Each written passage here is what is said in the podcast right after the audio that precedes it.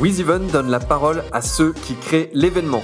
Un invité, 10 minutes, 5 questions, c'est All Access, votre dose d'événementiel pour la journée. Je suis Pierre-Henri Deballon, le cofondateur de WizEven. Je reçois aujourd'hui Laure Pardon, qui est la directrice du Forestival. Bonjour Laure. Bonjour. Peux-tu nous parler du Forestival? Présente-nous-le. Alors le Forestival, ça aurait dû être la 15e édition euh, cet été. C'est vraiment un projet qui est issu de jeunes du territoire qui ont voulu euh, créer un événement chez eux dans le forêt. Euh, un festival généraliste, euh, un festival avec tous les styles de musique, bien évidemment, et qui réunit aujourd'hui 35 000 personnes avec trois scènes sur trois jours et porté à l'année par, euh, par une équipe donc, de 7 salariés, mais surtout de 50 organisateurs bénévoles qui sont là pour porter le projet avec nous et 500 bénévoles sur le week-end.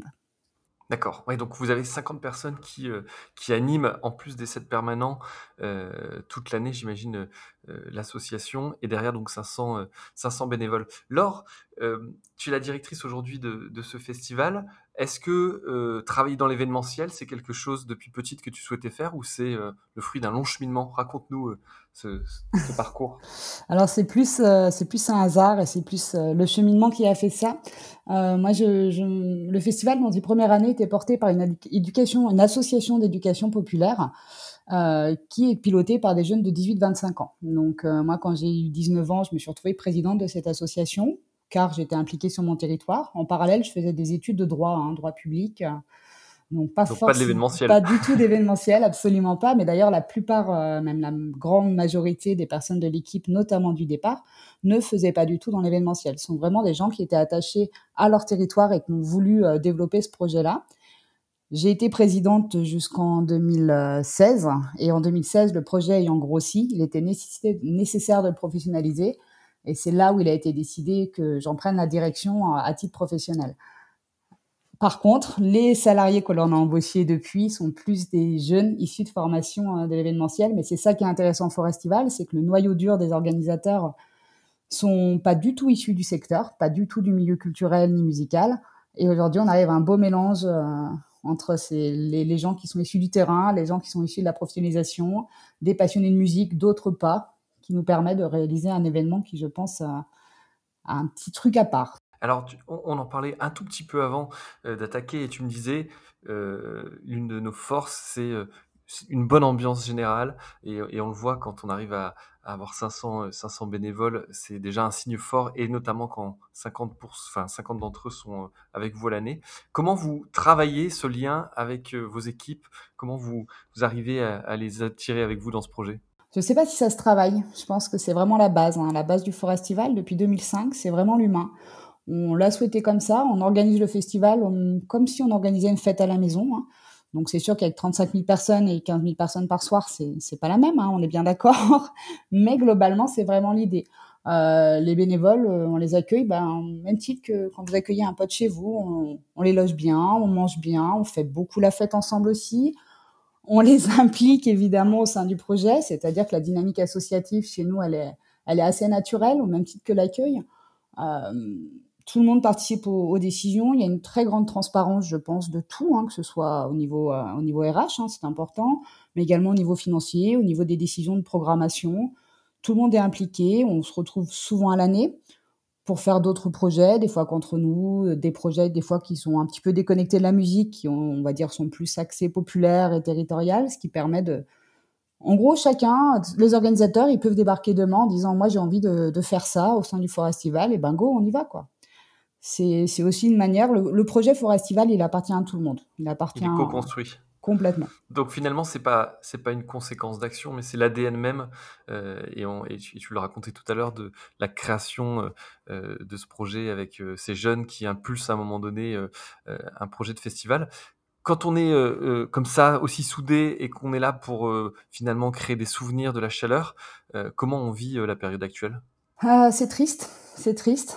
beaucoup de sidération. Je pense que je suis pas sûre qu'on en ait encore on en est encore arrivé à comprendre ce qui se passait. Là, ce qui est de plus en plus inquiétant, c'est que voilà, une année sans festival, ça, se fait. Euh, c'est vrai que nous, on a, l'avantage d'avoir euh, une santé financière plutôt correcte, ce qui fait qu'on n'est pas en difficulté, mais on se retrouve face à une impossibilité de faire ce qu'on aime, de faire ce qu'on sait faire. D'accueillir notre public, de, de, fêter ça avec eux, parce que c'est vrai qu'un festival c'est aussi une grosse fête, hein, il faut pas l'oublier. C'est pas, c'est évidemment un événement culturel, mais ce n'est pas que ça. C'est un événement festif, c'est un outil du rapprochement social. Donc quand on nous parle de distanciation sociale, ben nous ça, ça nous parle pas. C'est pas ce qu'on sait faire, c'est pas ce qu'on veut faire. Et c'est très compliqué parce qu'on a envie, on a vraiment envie de créer des moments-là, on est prêt à essayer de s'adapter, mais pas s'adapter à n'importe quel prix. Et malheureusement, aujourd'hui, on est dans une situation où, on est inadaptable, où on ne peut rien faire. Donc pour l'instant, on continue d'annuler, hein, on, fait, on fait aussi des dates à l'année qu'on annule. On essaye d'envisager 2021, mais en étant de moins en moins optimiste, hein, clairement, il faut, il faut le dire. Je pense que tous les professionnels du secteur en ont conscience. Hein. C'est que 2021, ça paraît loin, mais pour les organisateurs, c'est tout près. On devrait commencer de travailler sur cette édition-là, et aujourd'hui, on en a une capacité totale, parce qu'on ne voit pas. On ne voit et puis en plus, c'est dur de travailler sur un projet dont on sait qu'à tout moment, il peut être, être annulé. C'est dur de se projeter, de, de relancer la machine. Aujourd'hui, mais c'est improjetable on ne sait pas quand sera demain en fait. On n'en a aucune idée et on y travaille beaucoup, hein, que ce soit dans les réseaux, parce que je pense qu'on est dans un secteur où, où travailler ensemble c'est fondamental. Donc on se parle beaucoup, que ce soit au niveau très local, au niveau régional avec Grand Bureau, au niveau national avec le SMA. Et ça c'est une grande force, ça permet à chacun de pouvoir s'exprimer et d'apprendre des uns des autres. Mais c'est que demain on ne sait pas, on ne sait pas quand ça sera demain. Donc euh, se projeter c'est hyper compliqué, motiver les équipes c'est très compliqué.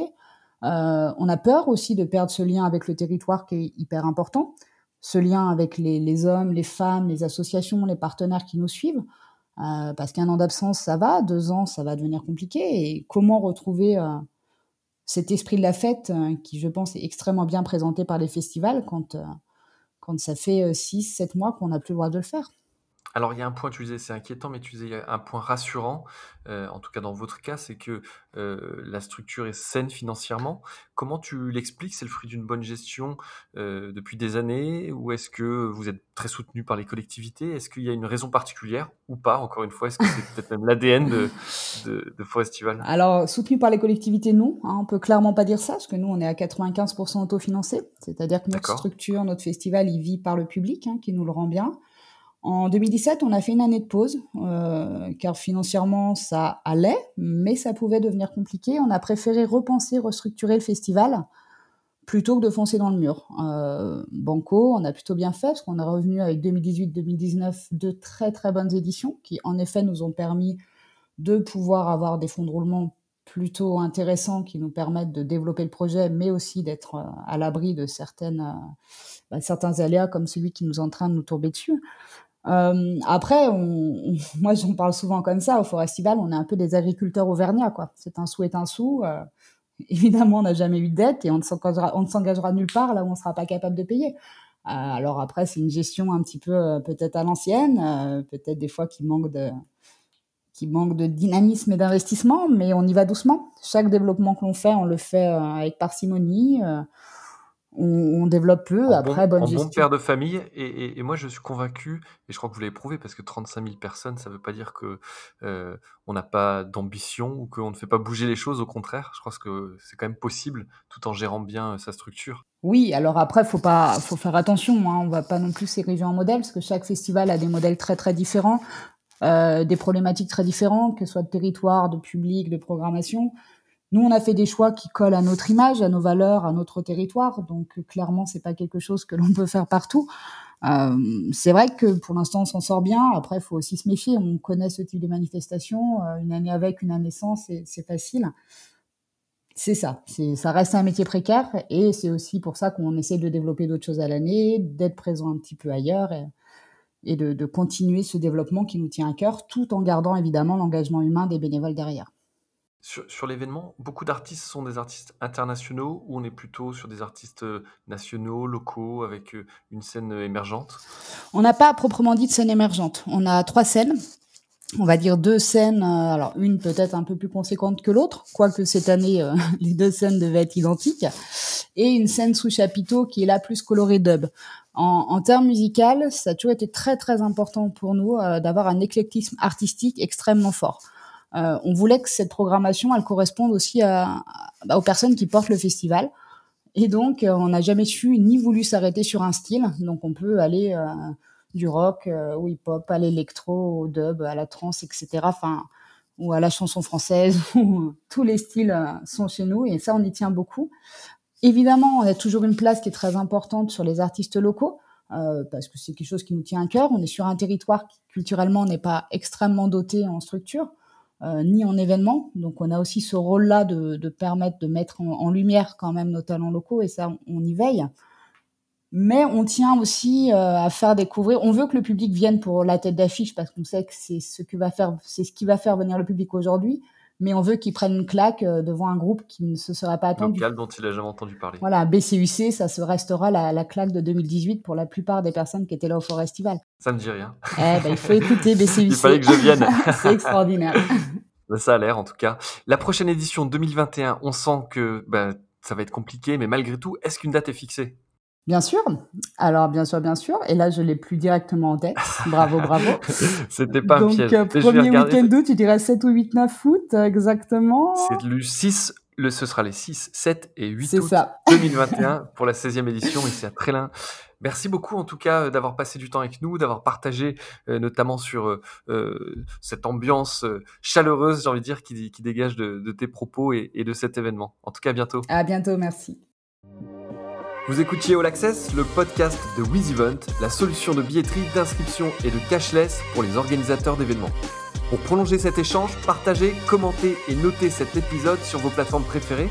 Et pour nous rejoindre, rien de plus simple, media.wizevent.com.